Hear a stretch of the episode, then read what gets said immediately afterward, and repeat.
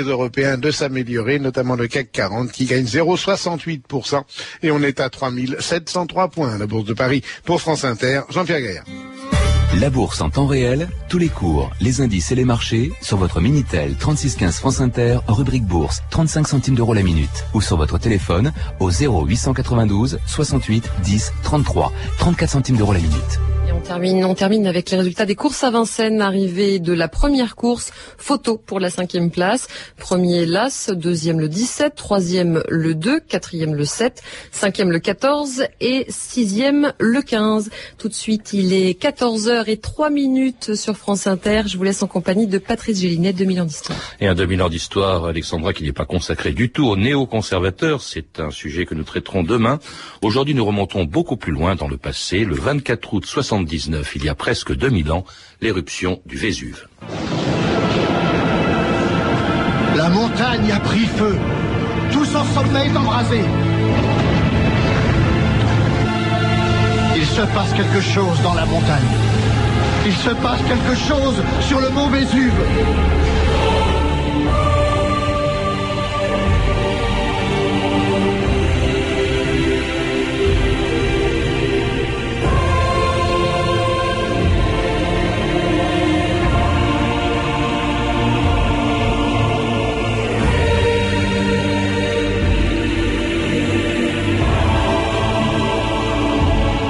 2000 ans d'histoire.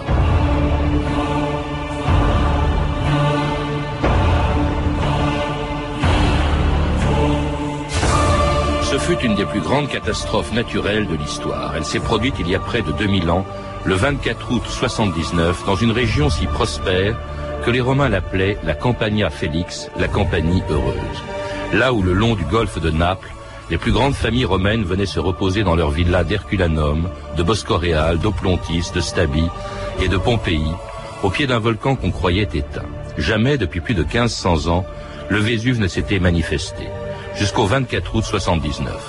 Ce jour-là commençait une des plus violentes éruptions volcaniques de l'histoire. En quelques heures, elle allait faire disparaître cinq villes et leurs habitants, ensevelis sous plus de 10 milliards de tonnes de pierres ponces, de roches et de cendres.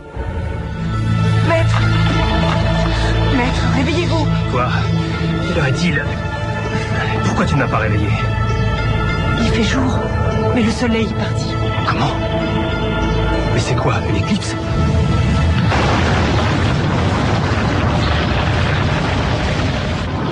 J'ai très peur. Oh, Isis, toi que servent les puissances célestes et qui commandent aux astres par ta voix, protège-nous des enfers qui aujourd'hui nous menacent. Grande déesse Isis, entends ma prière. Procure-nous un abri sûr, protège-nous de la colère des Anne Bernet, bonjour. Bonjour. Vous êtes historienne, spécialiste de l'Antiquité romaine et vous allez sûrement voir avec intérêt le documentaire dont on vient d'entendre un extrait. Il sera diffusé dimanche prochain sur France 2. En fait, il s'agit de ce qu'on appelle un docu-fiction, c'est-à-dire que euh, on reconstitue avec des comédiens euh, ce qui s'est passé euh, réellement à Pompéi il y a 2000 ans en s'appuyant sur des textes d'époque et en s'appuyant aussi sur les ruines, sur les corps que l'on a découverts dans les ruines de, de Pompéi. En fait, Anne Bernet, si, si l'éruption du Vésuve a été une tragédie pour tous ceux qui l'ont subi, vécu, qui en sont morts, elle a été vraiment providentielle pour les historiens, parce que grâce aux cendres qui ont conservé intacte cette ville telle qu'elle était euh, en, août 79, ben on sait beaucoup plus de choses que dans d'autres villes romaines. Vous voulez dire que c'est une aubaine inespérée pour les archéologues et pour les historiens Bon, c'est tout à fait cynique de dire une chose pareille, parce que l'explosion du Vésuve a fait... entre 10 et 20 000 morts, c'est une tragédie humaine qui a marqué l'époque et qui a mmh. épouvanté les générations suivantes. Et un jour, au XVIIIe siècle, des archéologues ont mis à jour cette, cette, ces cités englouties, qui étaient pratiquement devenues légendaires, et on les a découvertes, sinon intactes, du moins dans un état de conservation inespéré. Mmh. C'est la vie quotidienne d'une ville de la province italienne qui d'un seul coup est réapparue avec ces détails les plus triviaux, les plus, les plus romantiques aussi, les plus romanesques. Et d'un seul coup, tout ce qui était poussière, euh, vieilles histoires, a revécu et a donné probablement aux études romaines et aux études latines un goût nouveau. Il ne faut pas s'étonner si les auteurs romantiques ont eu une telle passion pour Pompéi, à tel point que Chateaubriand suggérait au début du XIXe siècle de reconstruire la ville de telle sorte qu'on puisse s'y Ah promener, y faire du tourisme déjà, et qu'on puisse savoir exactement ce que c'était que le, le monde antique. Alors on parle toujours de, de Pompéi, Anne Bernet. Il y a d'autres villes qui étaient autour du Vésuve et qui en ont subi aussi les, les conséquences de cette éruption. Bien entendu, il y a eu d'autres cités qui étaient moins célèbres et plus petites que Pompéi. Il y a eu Herculanum, il y a eu Stabi, il y a eu Bosco Real, pour ne citer que celles-là, qui ont été englouties, mais non pas, elles, par cette, cette pluie de cendres qui est la caractéristique de, de Pompéi, mais par la lave. Ce qui explique aussi qu'il a été plus difficile de les mettre à jour, parce qu'une croûte de lave fossilisée, c'est beaucoup plus difficile à attaquer. Et c'est également pourquoi on en a moins parlé, parce que les recherches archéologiques ont été plus tardives. Alors ce sont des villes dont l'histoire s'est arrêtée simultanément le 24 août 79, le jour de l'éruption du Vésuve, mais c'est des villes qui avaient, on l'oublie aussi parce qu'on ne retient euh, de leur nom que l'éruption du Vésuve, mais c'est des villes qui avaient un passé très très ancien, bien à- elles existaient bien avant, elles étaient peuplées bien avant l'époque romaine. Bien entendu, c'était des villes qui avaient entre 1000 et 1500 ans d'existence au moment de l'éruption. Elles ont probablement été fondées par des peuplades italiques primitives, les Osques, puis ensuite occupées par les Samnites, qui ont développé l'agriculture dans la région, mais également ce qui est une des, des richesses de- du pays, qui est le, le travail du bronze. Par la suite, ce sont devenus des colonies grecques, parce qu'on oublie toujours que la Sicile et le sud de l'Italie ont été grecs, ce qu'on appelait la Grande Grèce. Naples, Ouais. c'est Néapolis, la ville nouvelle. Naples Et- est au nord, de- à 25 km de là. oui. Il faut jamais oublier que le sud de l'Italie, d'ailleurs, s'est senti extrêmement peu romain, puisqu'ils ont soutenu les Carthaginois et Hannibal, ce qu'ils ont d'ailleurs payé par une, une occupation romaine impitoyable. Et c'est seulement en 80 avant notre ère euh, que Pompéi devient un- une colonie de droit romain, puis un municipe. C'est-à-dire que Pompéi n'est n'est romaine que depuis relativement peu de temps. Et dans une région, la Campanie, qui était devenue depuis, euh, après cette occupation romaine, cette annexion par Rome, une des régions les plus riches de l'Empire romain. Personne ne pourrait croire que des hommes aiment un volcan. J'ai rarement vu le Vésuve aussi beau que ce soir. Centurion Glaucus, heureux vainqueur de Palestine et de Syrie, et ami Titus, laisse-moi t'offrir l'opulence de notre merveilleuse cité. Elle est riche en barriques pleines de vin vieux et en filles jeunes et jolies. Regardez, mes amis. Regardez comment on s'amuse à Pompéi. Ah, si tu veux t'amuser, l'ami, entre dans cette maison, tu ne le regretteras pas.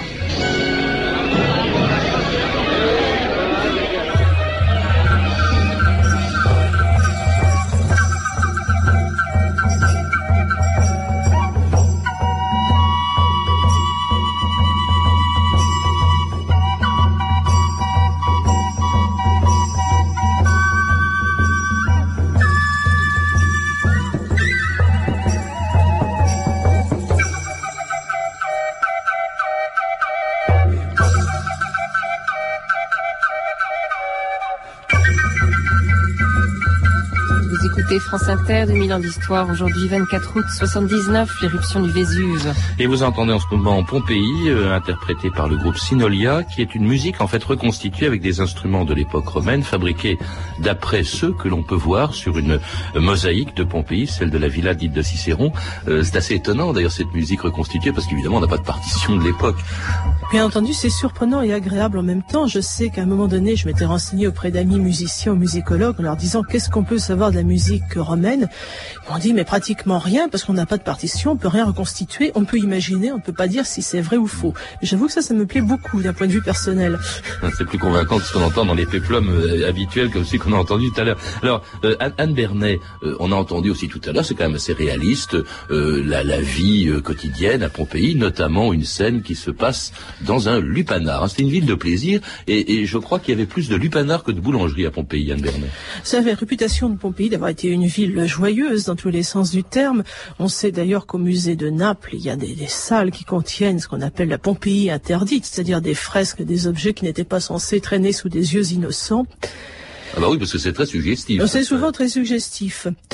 Mais oui, Pompéi était une ville connue pour ses prostituées, mais si vous allez par là, pas plus que n'importe quelle autre grande ville de, de l'Antiquité romaine. Il faut se souvenir que c'était un port, que c'était un port de mer, mais aussi un port fluvial, puisqu'une bonne partie des, des, richesses de la campagne venaient le long du fleuve. Et il y avait aussi, en ce qui concerne, je reste au jeu, on viendra à l'économie, mais il y avait un amphithéâtre, il y avait un, un théâtre. Euh, c'était quand même une, une, ville dont on dit qu'elle était très appréciée, notamment par l'aristocratie romaine qui venait s'y détendre. C'était un peu, au fond, le Saint-Tropez des Romains, quoi. Mais on l'a beaucoup décrit, longtemps décrite comme une station balnéaire. Je crois qu'il faut un peu modifier cette image qu'on en a. Les, les, véritables stations balnéaires chics de la, de la baie de Naples, c'est plutôt Bailly, mmh. avec les très très belles villas, les, les résidences princières. Pompéi, plutôt une ville euh, bourgeoise. C'est une ville où l'on vit toute l'année. Ce n'est pas une ville qui meurt à, à partir de, du mois de novembre. C'est une cité qui est habitée par des gens qui passent l'année entière, qui justement l'été ont tendance à s'en aller du côté du golfe de Naples dans des, des résidences secondaires. Mais Pompéi, c'est une ville de commerçants, c'est une ville d'argent.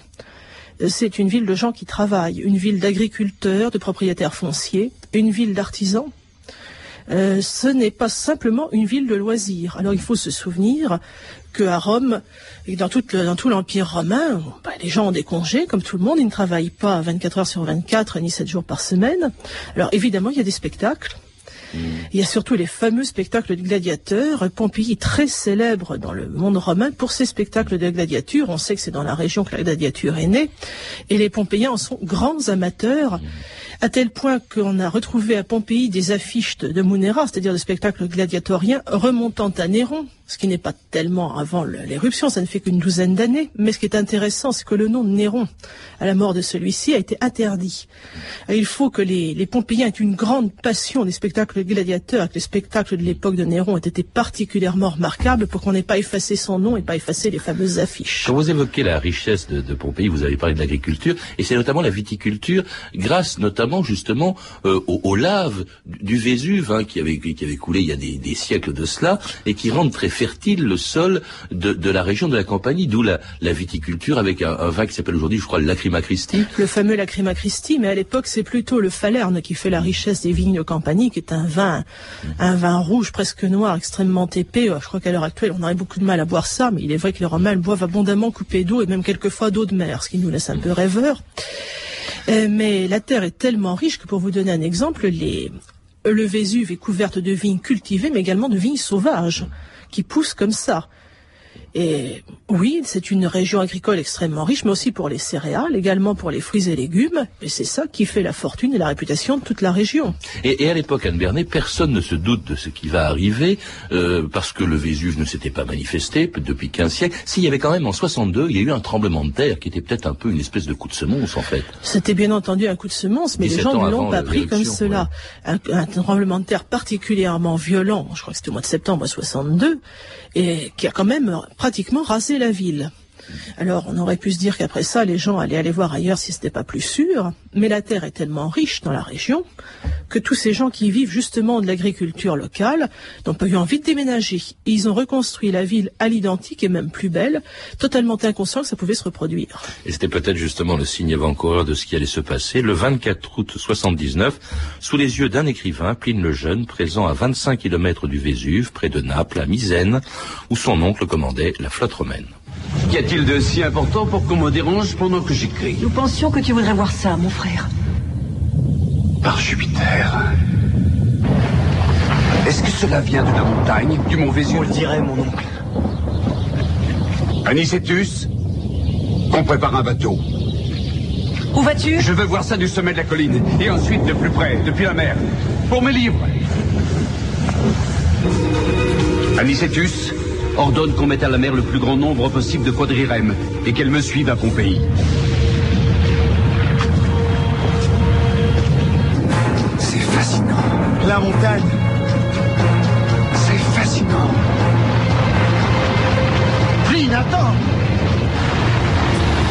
Pline le Jeune et son oncle le 24 août 79, le jour de l'éruption du Vésuve dont ils ont été les témoins et dont Pline le Jeune a fait une description détaillée, la revue de texte Stéphanie Duncan. Oui, si on connaît si bien le déroulement de cette éruption euh, du Vésuve euh, en 24 août 79, donc c'est grâce au récit incroyablement précis et vivant d'un témoin direct, Pline le Jeune. Il a donc 17 ans, se trouve ce jour-là à Misène, de l'autre côté de la baie, chez son oncle, Pline l'Ancien, amiral et par ailleurs savant. À imaginer une chaude journée d'été dans une belle villa au bord de la Méditerranée à l'heure de la sieste, lorsque soudain, le neuvième jour avant les calendes de septembre, aux environs de la septième heure, écrit Pline Jeune, ma mère fait savoir à mon oncle qu'apparaît une nuée d'une grandeur et d'un aspect exceptionnel. Mon oncle, qui après avoir pris son bain de soleil était étendu et travaillait, demande ses chaussures et monte à l'endroit d'où l'on pouvait le mieux observer ce prodige. Montait au loin une nuée qui ressemblait très exactement à un pain. Alors son oncle a d'abord une réaction de savant, hein, il armer une galère pour aller étudier le phénomène, lorsqu'il reçoit le message d'une amie habitant juste en contrebas du Vésuve qui l'appelle au secours. Mon oncle change d'avis, et ce qu'il avait commencé par amour de la science, il l'accomplit par sentiment élevé du devoir. Il fait sortir les quadrirèmes, s'embarque lui-même, il se hâte vers la région que d'autres fuient, le gouvernail droit vers le danger. Mais à mesure qu'ils approchaient, les bateaux recevaient de la cendre, plus chaude et plus épaisse, de la pierre ponce et des cailloux noircis. Un l'oncle décide alors de changer de cap et passe la nuit de l'autre côté de la baie dans la villa d'un ami. Pendant ce temps, écrit Pline jeune, le sommet du Vésuve brillait sur plusieurs points de larges flammes et de grandes colonnes de feu, dont la rougeur et l'éclat étaient avivés par l'obscurité de la nuit. Le lendemain, la situation s'est encore aggravée. Pline l'Ancien et ses amis décident de quitter la villa qui menace de s'écrouler. Ils sortent sous la pluie de Pierre Ponce avec des oreillers attachés sur la tête. Mais Pline l'Ancien est pris d'un malaise et meurt, sans doute asphyxié par les gaz. Pendant ce temps-là, donc le narrateur, Pline le Jeune, est toujours à Misène. Hein. Il n'a pas voulu accompagner son oncle. Il est plongé dans la lecture de Tite-Live. Lorsque, dit-il, survient un ami de mon oncle qui s'emporte contre mon indolence. Déjà les bâtiments se lézardaient autour de nous et menaçait de s'écrouler, ma mère et moi décidons alors de fuir. le jeune Pline commence à avoir très peur, d'autant qu'un nuage noir s'abat au-dessus d'eux. Soudain, dit-il, ce fut la nuit comme on l'a, non point en l'absence de lune, mais bien dans une chambre fermée, toute lumière éteinte. On entendait les gémissements des femmes, les vagissements des bébés, les cris des hommes. Beaucoup élevaient les mains vers les dieux. D'autres, plus nombreux, prétendaient que déjà il n'existait plus de Dieu, que cette nuit serait éternelle et la dernière du monde. C'était l'éruption du Vésuve décrite par Pline le Jeune. Je crois d'ailleurs que c'est la première description d'une éruption de ce type, à tel point d'ailleurs qu'on appelle ce type d'éruption des éruptions pliniennes, je crois, Bernard. Oui, c'est vrai.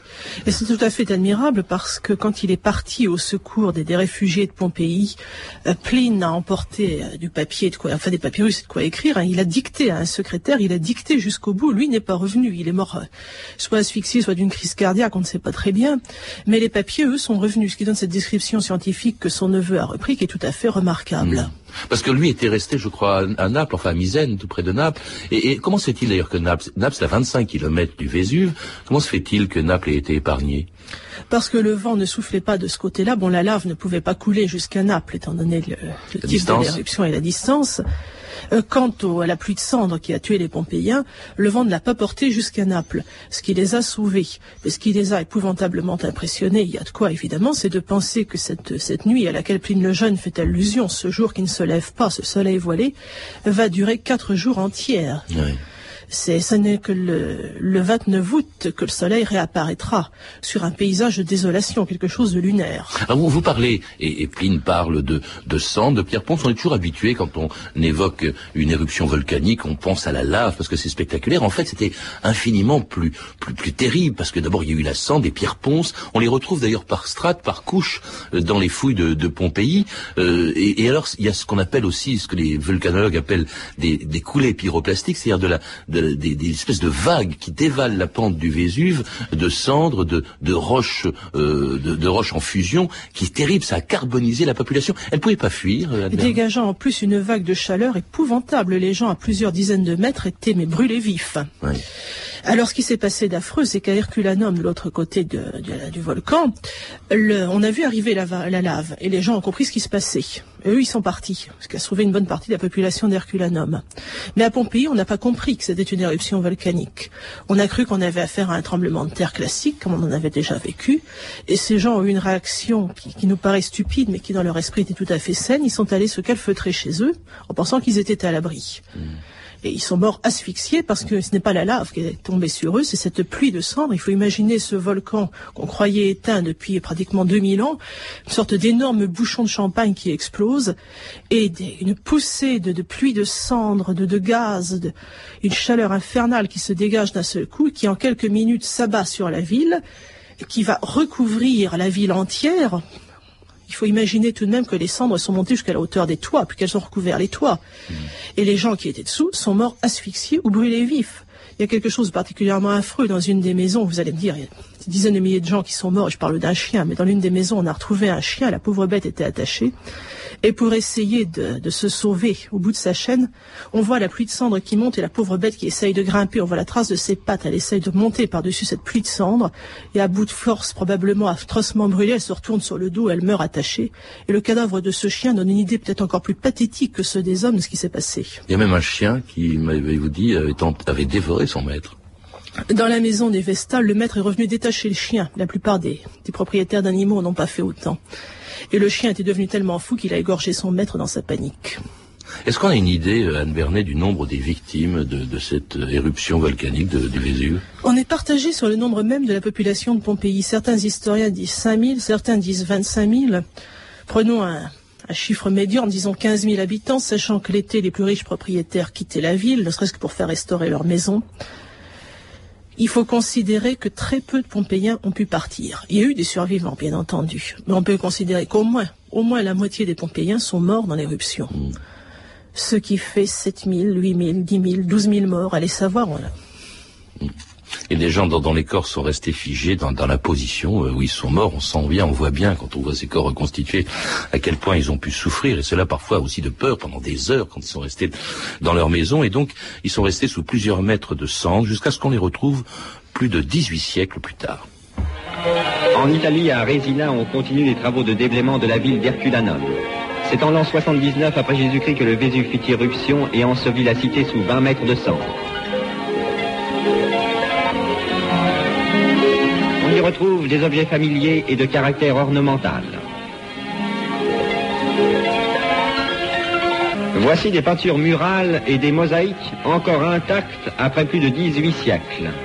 Et c'était une archive de 1935. Quand est-ce qu'on a commencé à, à, à, entreprendre des fouilles à Pompéi, Herculanum Vers 1733. Ce sont les rois de Naples, les rois Bourbons de Naples qui s'y sont intéressés.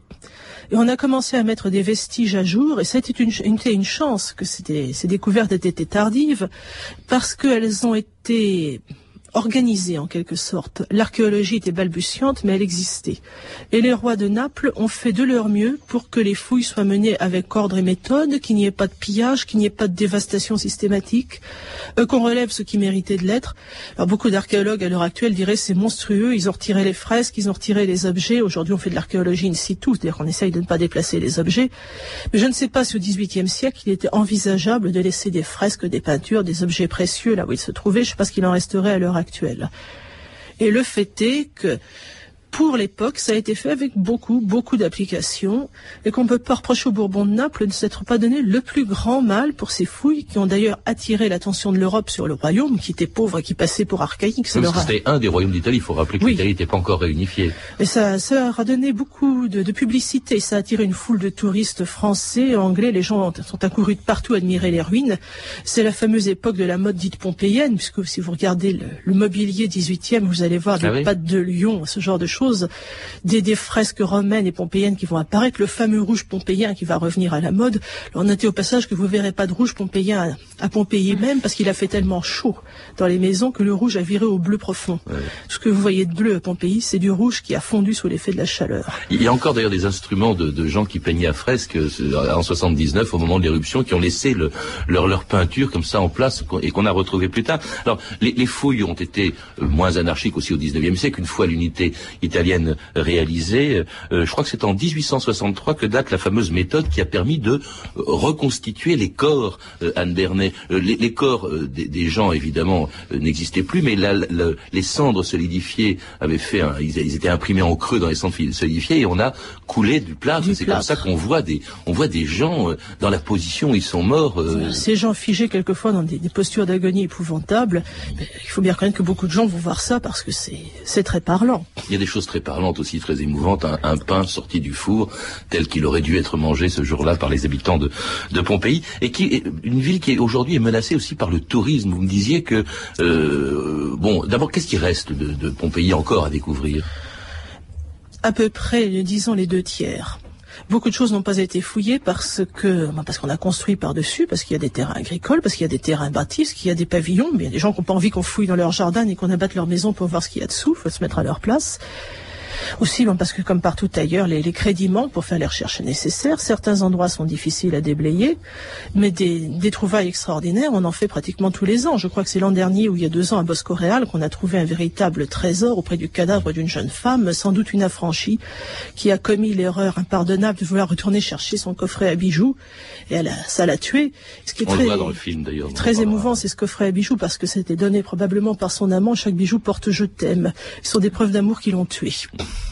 Alors ce qui risque de tuer Pompéi aussi, c'est les touristes. Vous me disiez qu'on avait même volé euh, par hélicoptère. En hélicoptère, on avait volé des, choses importantes à Pompéi. C'était en 1980. Je crois je suis une des dernières à avoir vu les véritables petits faunes de la maison des faunes, qui sont des petites statues d'une vingtaine de centimètres, extrêmement jolies, extrêmement charmantes, des, amours en fait, qui se trouvaient dans l'atrium de la maison. Et une nuit, un hélicoptère est venu faire du surplace au-dessus de la maison. Quelqu'un est descendu au bout d'un filin, a raflé les petites statues et est parti avec. On ne les a jamais revues. Celles qu'on voit actuellement sont des copies, des moulages. Et ça, malheureusement, ça peut se reproduire à n'importe quel moment. Ça se reproduit de temps à autre. Il y a un pillage organisé. De même que pourrait se reproduire, dit-on, l'éruption du Vésuve à nouveau, mais cette fois-ci dans une région qui compte 3 millions et demi d'habitants. Merci Anne Bernet de nous avoir rappelé cette éruption de Pompéi. Vous êtes l'auteur, je le rappelle, de, plusieurs livres. Les gladiateurs, édité chez Perrin. Les chrétiens dans l'Empire romain, édité également euh, chez Perrin. Et toujours chez Perrin, Brutus, assassin par idéal, que vous nous avez, dont vous êtes venu nous parler déjà dans cette émission. À voir et à ne pas rater. Donc, un événement dont France Inter est partenaire. Il s'agit de deux documentaires sur les derniers jours de Pompéi, dont vous avez pu entendre des extraits dans cette émission, euh, qui seront diffusés sur France 2 à 20h55 dimanche prochain. Les derniers jours de Pompéi de Alisa Or, une coproduction BBC, Discover Channel et NDR en association avec France 2. Et puis Les mystères de Pompéi de Marie-Noël Imbert, un documentaire coproduit par 17 juin Média et Transparence Productions. Une soirée spéciale donc sur France 2 dimanche prochain, je le répète, à partir de 20h55. Vous avez pu entendre enfin euh, d'un extrait du film de Sergio Leone, Les derniers jours de Pompéi, distribué par Filafilm Vidéo. C'était 2000 ans d'histoire, la technique Olivier Riotor et Dimitri Gronov, documentation Claire Destacan et Claire Tesser, revue de texte Stéphanie Duncan, une réalisation